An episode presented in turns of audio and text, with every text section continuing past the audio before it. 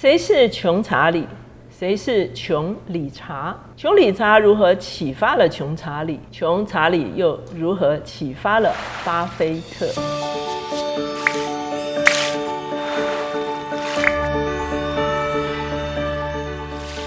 大家好，我是乔美伦老师，每周一次在乔氏书房跟大家见面。今天我们的主题是职场书讯。今天我们所要介绍的这本书叫做《穷查理的普通常识》。今天呢，我们会有一位访客，呃，我们的访客是吴一盼总经理，来一盼跟大家打一个招呼。乔老师好，各位观众大家好，我是一盼。大家如果呃曾经听过说，在网络上有一位一年读了一百本书的总经理的话，哈，就是我们今天的啊吴亦盼小姐哈。那她自己的这个呃脸书有四万追踪者哈，其实呢，啊她也是一个可以说是啊经常在阅读的领域中间带给大家非常多指引的一个读书人哈。那她自己呢，现在是威盛。电子事业部的总经理，所以他在事业上也非常的成功。他也是我们企业领袖班的学员。那这本书呢，其实就是吴一盼总经理介绍我们来读的哈。那因为我自己原来看这么大一本就觉得很害怕哈，可是呢，他建议我们来读这一本书哈。那我们先来回答前面的几个问题。第一个，谁是穷查理？穷查理其实就是股神巴菲特的事业伙伴。就是我们所谓的托克下的副董事长。那连巴菲特的儿子他都说，这个世界上呢只有一个人比我爸爸聪明哈，就是查理蒙格。巴菲特也常常说哈，是蒙格启发了他。那谁是穷理查呢？穷理查其实是指着美国开国元勋的班杰明富兰克林。富兰克林在一七三三年到一七五八年的中间。他写了一本叫做《穷理查的年鉴》。这个富兰克林这个《穷理查年鉴》，他做了非常多生活上的建议哈。而这个富兰克林的这本书呢，被这个查理蒙格啊非常的推崇，甚至人家开玩笑说，富兰克林写一百分的事情，这个蒙格呢会去执行一百二十分。那可是这本书究竟在谈什么呢？就是我们今天要来探讨的。一派，你可不可以告诉我们说，为什么你会选这一本书啊？嗯，好，原因是什么？嗯，其实大家比较熟悉的是 Warren Buffett，是巴菲特股神啦，或者是首富啦，或者这些。那大家都知道他是一名非常厉害的投资人。那但是我其实过去在听巴菲特的分享，或是他写的一些呃文字里面，会不时的看到他在推崇他的这个伙伴。那我就会非常的好奇，这位查理是怎么样的一个人，可以让巴菲特这么的推崇哦？呃，我其实试着去寻找他有没有书，但是其实没有。那我后来才发现，哎，有这么一本是我在金融界的朋友，呃，他们推荐给我的这本书，其实是集结着查理蒙格他在不同地方的演讲、公开说话、分享。那其实你会发现他非常的幽默，而且他的中心思想其实是非常的明确的，所以他不论是对学生、对投资人、对于呃很多社会大众等等，他其实讲出来的基本道理都是可以通用的。那上周呃刚好是伯克夏他们的公司 Berkshire 他们的股东会。总共五个小时，然后我刚才在跟老师说，他们两位这个九零后的，就是九十岁的老人，是，一个九十，一个九十七，是。主持这个五个小时的这个呃股东会，非常的热络。然后巴菲特又再次讲，他如果不知道方向，如果不知道该怎么办的时候，他就看着他旁边的查理，可以给他一些指引。是是。所以这一本这个呃穷查理的普通常识哈，其实就是仿这个呃这个富兰克林的理查的年鉴哈，其实是相同的字了哈。这个，所以呢，你整本书读下来哈，你对这个蒙格哈有一个什么样子整体的认识啊？其实很特别的是，嗯，因为他们做的是投资，然后特别是保险业。可是如果你去呃仔细的理解的话，其实蒙格并不是金融出身的，他是一名律师，然后只是巴菲特刚好认识。那我对他这个人认识有两个点，一个是他思考去看见事物的本质的能力是非常清楚的。那我觉得这一点在他的投资上，或在他们去做任何的判断，不管是投资的判断、用人的判断，或者要看行业的判断，其实非常重要。第二个，像刚刚讲的，他们两位九零后，九十跟九十七岁的，在这样子一个场子上。还思考这么的清楚，而且并没有觉得哦，我是老 Coco，好像我就要被淘汰，也没有一副就是我在这里是因为我是老人，我比较资深。他们还是认为自己在引领风潮。对他们还还在引领风潮，而且嗯，因为他们的股东会是任何人可以进来问问题的，所以也不是预先 settle 好的。那什么人进来，他什么都可以去回答，而且非常的幽默，非常的自在，而且。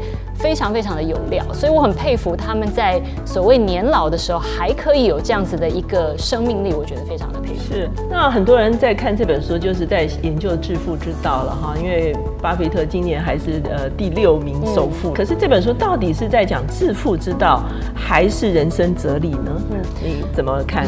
他因为集结很多呃蒙蒙哥的演讲，那有一些当然是对金融业的，有一些其实是对呃，比如说他儿子毕业的学校去。做的这个演讲哦，是。那我们仔细来想想看，投资这件事情的本质是什么？投资就是说，你看见一件事情，你觉得它很有价值，你怎么再去拿更多的资源，或是方法，或者是外部的一些力量。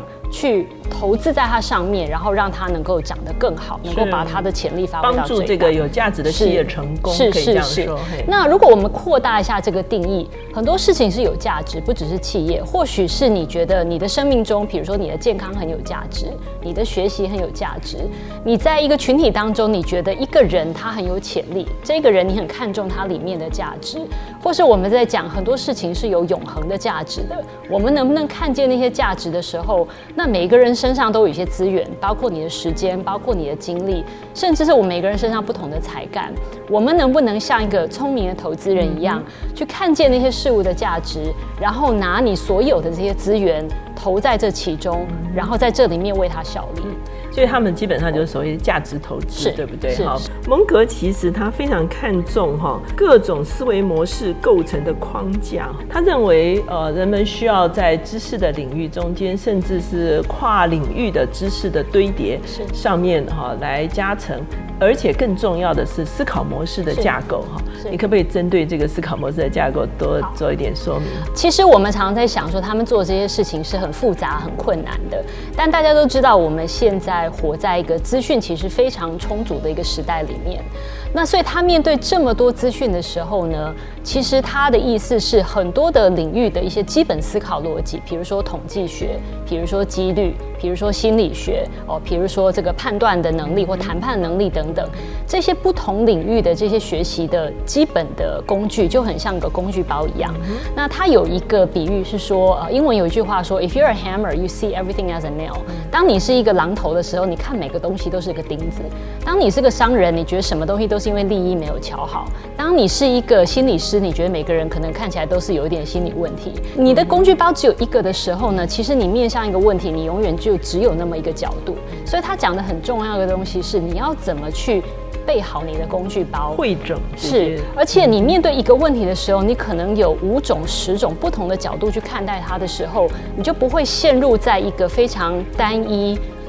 单维或者是非常狭隘的思考模式，那那个是面对现在越来越复杂、越来越呃交互关系很多的一个环境中很重要的一个。是是是，所以他认为我们的思考模式应该不止一种，对不对哈？是，应该有好几种不同的思考模式，而且对这些不同的思考模式做融会贯通。是是，这样的话你就会有一个更大的工具包在那边。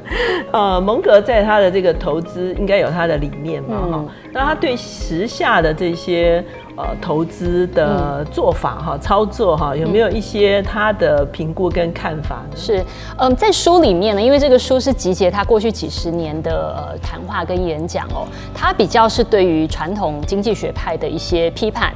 那他的批判也不是说那个不好，而是像我们刚刚聊的，非常的单一，他就是从数字上，从这些经济的一些分析模型上，但你欠缺了很多领域其他的一些思考模式，那是在书里面。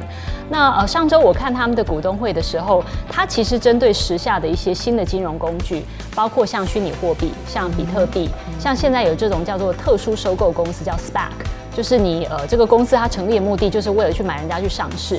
那呃因为有股东问到，那 Warren Buffett 是比较和缓的说，哦这个我们是新的东西，我们还没有看得很懂。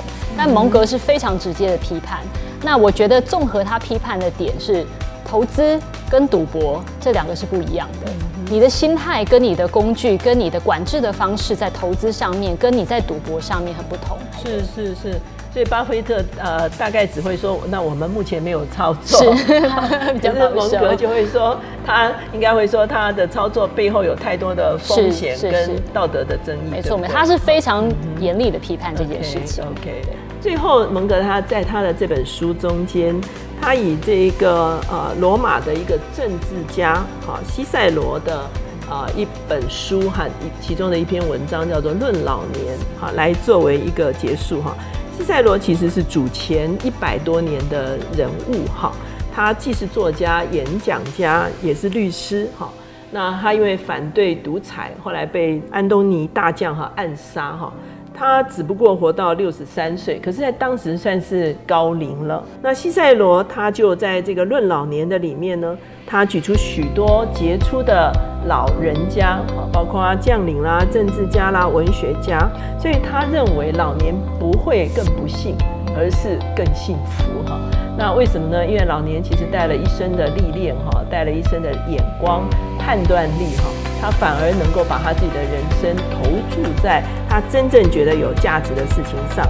那这个西塞罗的呃《论老年》这本书呢，也是富兰克林翻译的哈。他是这个唯一参与这个美国立国三份文件的啊唯一的这个政治家，包括独立宣言、美国宪法跟巴黎合约哈。所以富兰克林翻了这个《老年论》哈，然后呢，查理蒙格读了这个《老年论》哈，然后他用。这个老年论来做这本书的结论。